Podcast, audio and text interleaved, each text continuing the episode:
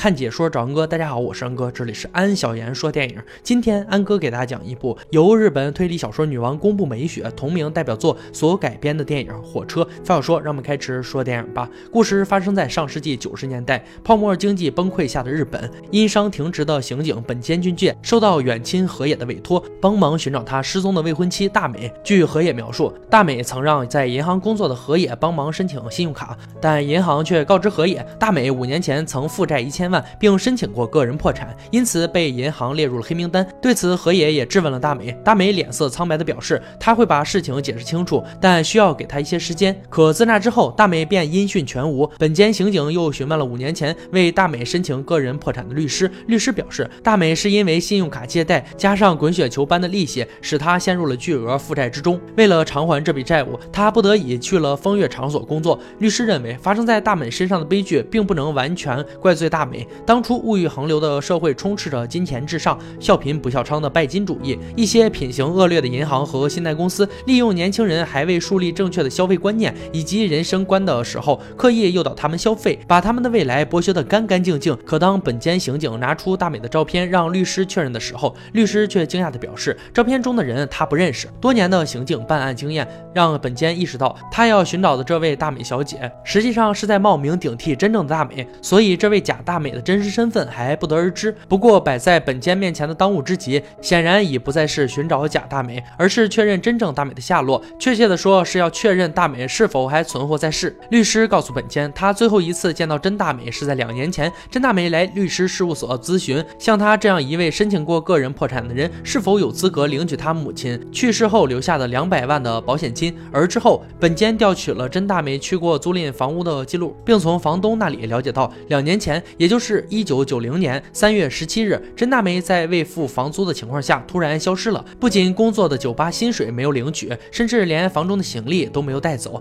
本间在甄大美留下的行李中发现了一张墓地的广告宣传单，以及一张记录着一组电话号的纸条。房东告诉本间，那电话他也曾拨打过，对方是一家名叫玫瑰雨的内衣邮购公司的号码。毕竟甄大美在风月场所工作，这类衣服的需求量比一般人要大。之后，本间调查到，在在甄大美失踪之后没多久，贾大美便冒用了她的身份，并在一家办公室销售公司就职。本间有一种不祥的预感，他担心甄大美恐怕早已凶多吉少了。接着，本间与受托人河野来到贾大美之前所住的公寓，并在一本相册中发现了一张奇怪的照片。照片内的居民楼居然建在了棒球场内。此时被贾大美抛弃的河野却提出了终止合同，心灰意冷，他不想再寻找贾大美的踪迹了。虽然委托人终止了委托，但出于刑警的职责。本间依然决定要将这个案子查个水落石出。本间认为，姑且先不考虑贾大美冒用甄大美身份的动机，单纯从贾大美用甄大美的身份角度来看，贾大美就必然要对甄大美的家庭状况有一定的了解，但她绝对不可能是甄大美过去朋友圈中的一员，因为那样又太容易让她冒用的身份暴露。因此，本间决定着重调查甄大美失踪前的那段时间，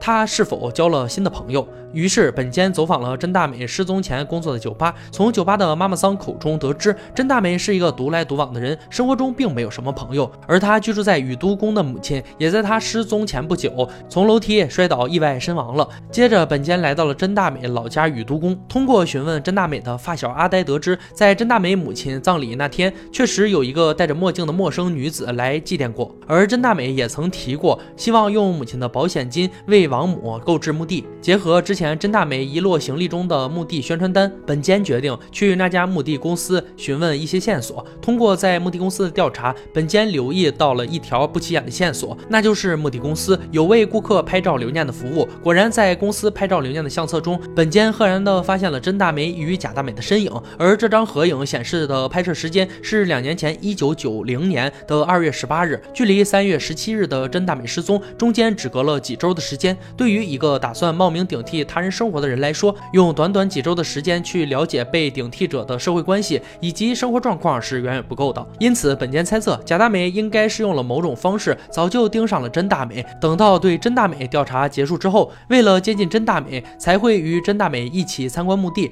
而贾大美则必然是位极有胆量又心思缜密的女人，同时她又处在不顶替别人就无法生存的艰难处境。而贾大美究竟是通过什么样的途径才锁定真大美作为目标的呢？本间想起了之前在贾大美公寓中。找到了那张奇怪的照片。通过咨询一位棒球迷，得知照片中的场景是坐落在大阪的南波棒球场。由于棒球场被收购，球场被地产商改建成了样板房展览区，所以才会出现居民楼盖在棒球场内的状况。随后，本间来到棒球场，发现那间照片中的样板房，而照片中两个穿着制服的路人，也正是这家房地产公司的员工。不过，本间通过对这家公司职员的询问，得知房产公司上下并没有人认识贾大美。就在本间以为线索再次中断的时候，一个熟悉的名字映入了本间的眼帘。原来，玫瑰雨是这家房地产公司旗下从事内衣邮购产业的子公司。之前，真大美遗留在行李箱中就有一张记录着玫瑰雨公司联系电话的纸条。于是，本间又来到了玫瑰雨公司，并了解到公司在邮购内衣的时候，会对顾客的个人情况以及家庭状况等方面做详细的问卷调查。本间猜测，贾大美很有可能过去就是这家公司的职员。通过问卷调查所呈现出来的顾客信息，锁定了真大美作为其替代的目标。事实也证明了本间的设想。玫瑰鱼公司的资料管理科助理眼镜男告诉本间，贾大美真名叫小红，曾是他的女朋友。三年前，小红突然从公司辞职，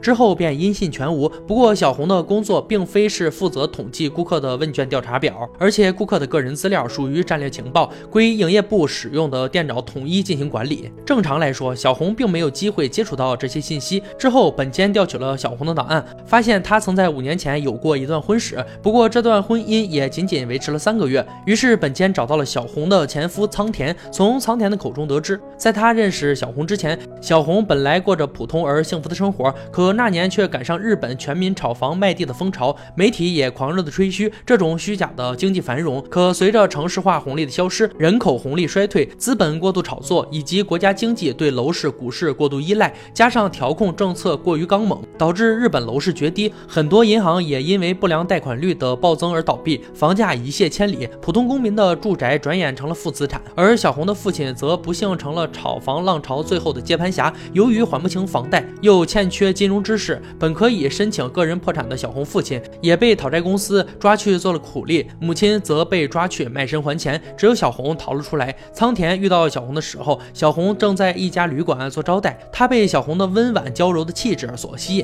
之后在仓田的要求下，二人结为夫妇。但在结婚之后需要迁户，所以必然会在公务所的户籍册中留下迁入信息，这也让讨债公司再次找到小红。不堪其扰的小红每天都期盼着可以在报纸刊登的鹿死接头人的讯息中找到父亲的名字，这样他就不用再背负父亲的债务。可那时的小红在仓田的眼中已经变成了狰狞如恶魔，再也不像初次见面那般美好，所以两人的婚姻也仅仅维持了三个月。仓田猜测，离婚后的小小红很有可能去投靠了之前曾接济过他、居住在名古屋的陪酒女小薰。但后来本间从小薰那里得知，小红离婚后直接被讨债公司抓去卖身还债，之后侥幸逃出来。在他生日那天，小红才来到他家中，但那时小红发着高烧，右手还有烧伤的痕迹，于是他便把小红送去了医院。之后，小红与他道别，那也是他最后一次见到小红。对于本间来说，案件调查到这里，目前有两个疑惑尚未解开：第一，小红是是如何获得大美的个人资料的？第二，小红曾被烧伤又是怎么一回事呢？而与此同时，真大美的发小阿宝找到了本间。阿宝表示，自从上次本间找到他了解大美情况后，他又和很多过去的同学取得了联系，并询问了他们关于大美的事情。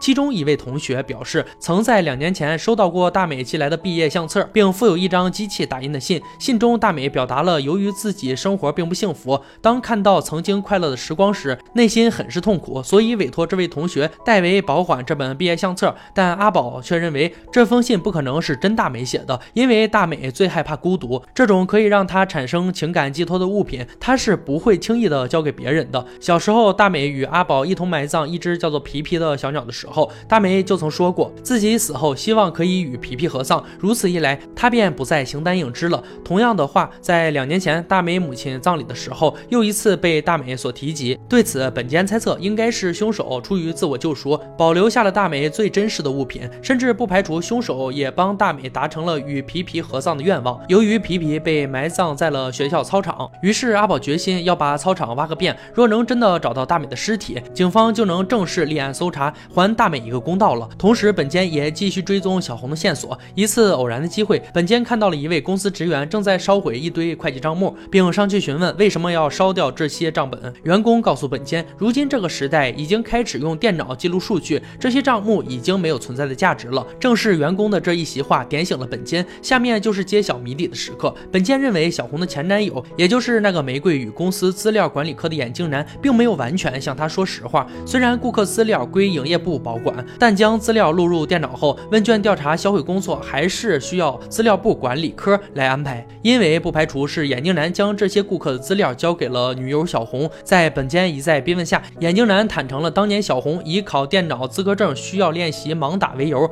向他索要了一些公司废弃的资料作为练习素材，其中就包括顾客的资料。本间认为，三年前小红手臂的烧伤很有可能就是在他想要烧死目标时出现了意外，而小红在获得顾客资料后，在选择目标时势必会筛出多个候补人员。第一个目标失败后，不得已才将目标换成了大美。而如今小红冒用大美的身份败露，他急需一个新的身份，很有可能又盯上之前的目标。随后，本间在顾客名单中找到了一位三年前家中曾遭遇火灾的木村小姐。木村告诉本间，最近他确实结交了一位新朋友，而这个朋友正是小红。与此同时，阿宝真的在学校操场挖到了大美的尸体，所有线索都指向小红。本间现在需要做的，就是在小红加害木村小姐之前，将她抓捕归案了。影片最后，本间要求木村小姐将小红约出来，准备对小红实施抓捕。影片结束，作者试图通过刑警本间的视角来揭示案件的真相，但那也仅仅是本间的主观推断而已。真相究竟如何，依然不得而知。小说作者宫部美雪在《火车》这部小说中用了极多的笔墨，抨击了日本泡沫经济下社会借贷制度中所存在的诸多弊端。利益固然是社会发展不变的动力，但当精神文明跟不上物质文明进程之后，人们对于美好生活的向往便会趋向于唯利是图的拜金主义。